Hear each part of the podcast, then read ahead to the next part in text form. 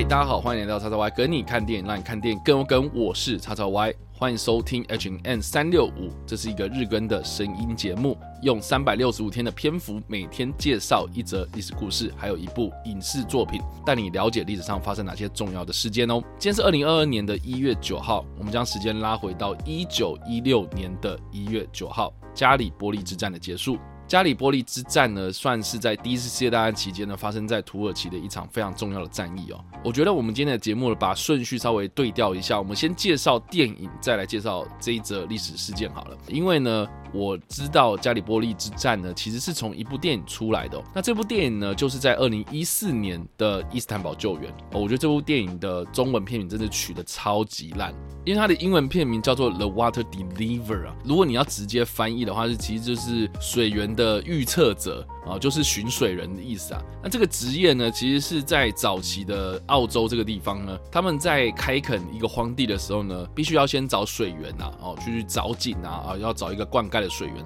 所以他基本上这个片名就是在讲这种职业的人呐。那为什么台湾的片商就是硬要说伊斯坦堡救援？其实很明显就是要跟连恩尼逊的即刻救援有关啊。因为这部片的主轴是爸爸要去找儿子的故事啊。那它基本上是一个战争剧情片，就是它有战争的场面，但是呢，它主要呢还是以一个爸爸去寻子的剧情为主。哦，所以呢，我觉得片商也很为难呐，就是说你要直接翻寻水人，还是你要翻什么什么第一次世界大战之类的哈，它就是非常的两难，因为毕竟它这个故事呢，呃，你要说简单，你要说复杂，就是处在一个非常尴尬的状态，就是很难去宣传它啦。哦，所以呢，就想到说，哦，跟连恩尼逊主演的《即刻救援》第三集，他去伊斯坦堡取景有关系吗？那就干脆叫做伊斯坦堡救援好了。所以好啦，总之就是中文的发行商哦，中文发行商就取了这个名字哦，我也是觉得说哈，其实是有点不伦不类啦。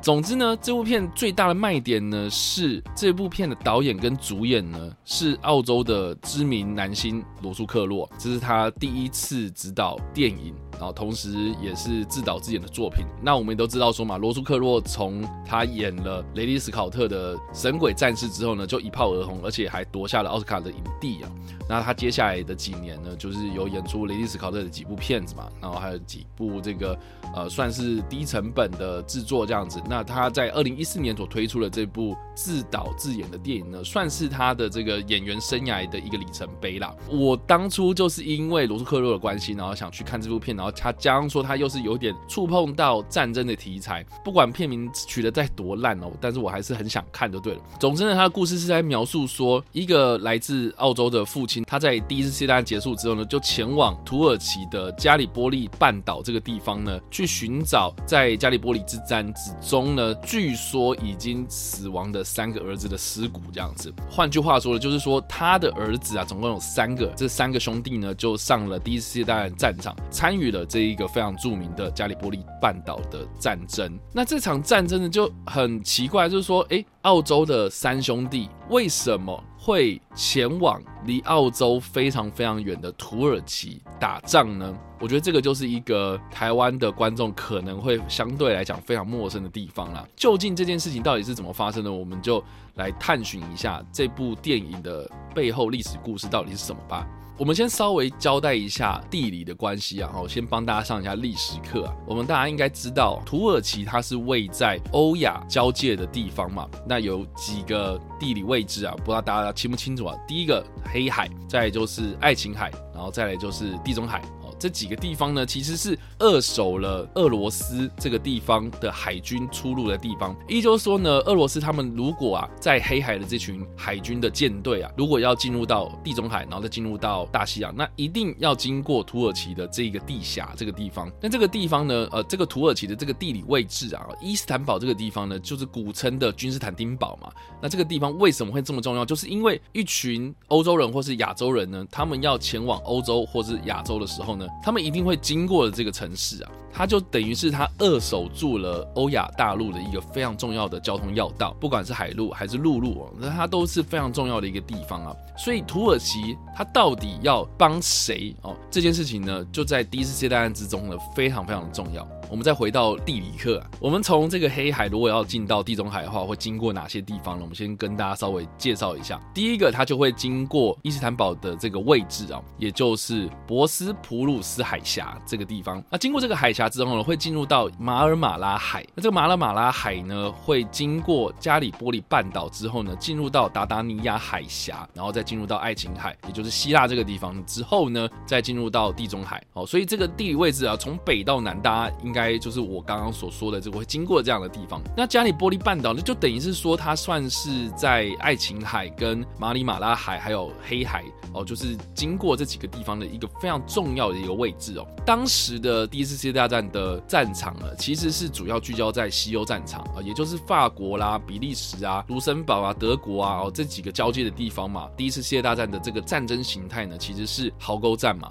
哦，就是双方就耗在那里啊，就是双方呢，他们就各自挖壕沟，敌不动我不动，然后双方就耗在那里，然后就是双方进入了这个僵持的状态之后呢，他们就希望说，哎，那如果我们在另辟战场的话，会不会打开这样子的一个空档哦？然后比如说，哎，那个对方的守备就薄弱啦，薄弱之后呢，我们就可以继续的进攻这样子。那土耳其这个地方呢，就非常的尴尬，就是说它到底是要靠德国、奥匈帝国的同盟国，还是所谓的英国、法国这几个地方的协？约国呢，他们一开始啊是倾向跟英国、法国合作，就是英国这方面的协约国，那就等于是说呢，那俄罗斯呢，他们也是协约国嘛，等于就是说呢，土耳其应该是可以开放他们的海路的部分呢，提供给俄罗斯的海军行走就对了。土耳其呢，当时是鄂图曼土耳其帝国啊，那他们呢就好巧不巧就倒戈，就是倒向了德国的同盟国方啊，控制了协约国方的俄罗斯黑海的港口。所以就让这个西欧战场的协约国就没有办法获得俄罗斯能够经过黑海，然后马里马拉海、爱琴海进入到地中海之后呢，驰援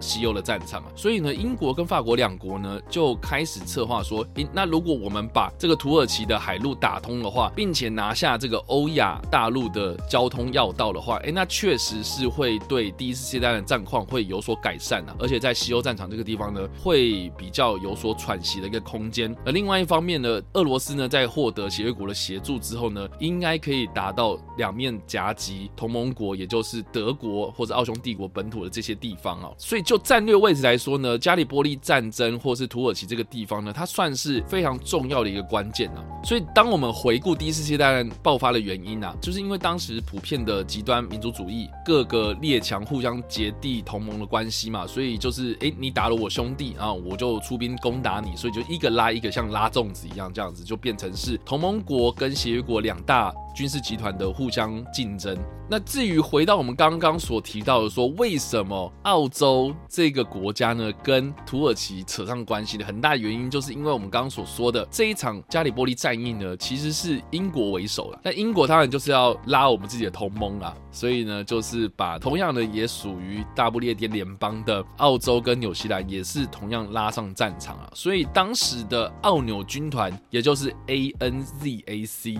Australia and New Zealand Army Corps (ANZAC) 啊，他们呢就被派驻到被英国占领的埃及，然后再辗转呢到了土耳其这个地方呢，准备呢要配合英法两国发动达达尼亚海战，登陆到加里波利半岛这个地方呢执行陆战的部分哦，所以就等于是说有海战的部分跟陆地的配合，然后要拿下土耳其的加里波利半岛这个地方。那根据当时协约国的登陆计划呢，英国和奥纽军团呢，他们要要分别夺下加里波利半岛的西侧，也就是靠近爱琴海的海岸线南北这两个滩头。那英国主要负责半岛的最南端，然后奥纽军团呢要负责进攻北边的这个海滩。那在执行的时候呢，因为奥纽军团因为缺乏夜间作战的经验，所以当地的地形非常的复杂，最后就登陆登错了，登到一个比较北边的这个无名海滩，也就是今天我们所谓的奥纽军团湾。那这场登陆行动呢，他们其实一开始还。蛮顺利的，就是在海军的炮火掩护之下呢，就成功的在滩头上面建立了据点。但是事实上呢，他们这个作战的计划呢，其实现场的指挥官调度不利啊，沟通上其实出现了很大的分歧，导致呢他们登陆了之后呢，其实很快的就被驻扎在当地的土耳其军所压制，后来又被陷入在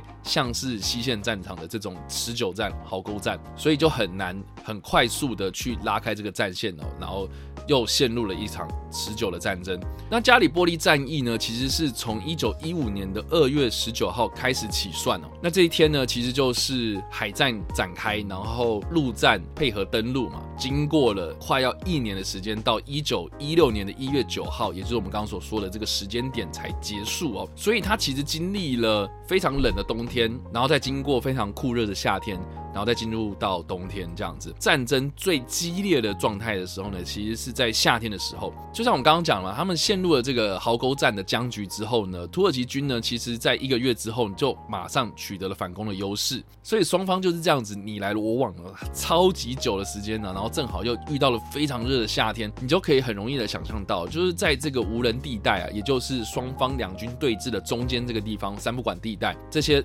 成山成堆的尸体啊，他们发出了。恶臭啊！发出恶臭之后的尸体腐烂之后又没人去清，所以就发生了一些恐怖的疾病啊，就包括当时爆发了一些像是痢疾、腹泻、肠热等等的疾病，然后让这些奥纽军团或是英国的军队呢不战而溃啊！就在双方再度的僵持四个月之久，一九一六年的一月九号，最后奥纽军团的最后一批人登上了他们从海上撤退的船舰之后呢，就等于宣告了协约国在这一次的加里波利半岛的作战行动呢是以失败。坐收，在这场战争之中呢，鄂图曼土耳其他们独自抵抗了来自英国、澳洲、纽西兰或是纽芬兰，也就是加拿大的其中一省哦，还有英属的印度以及法国等国的攻势哦。除了是协约国他们的准备不周之外呢，很大的一个成功关键是因为领导土耳其军的将领，也就是凯莫尔这个人呢，他能够缜密的严守防守的计划，才可以让这次的作战成功。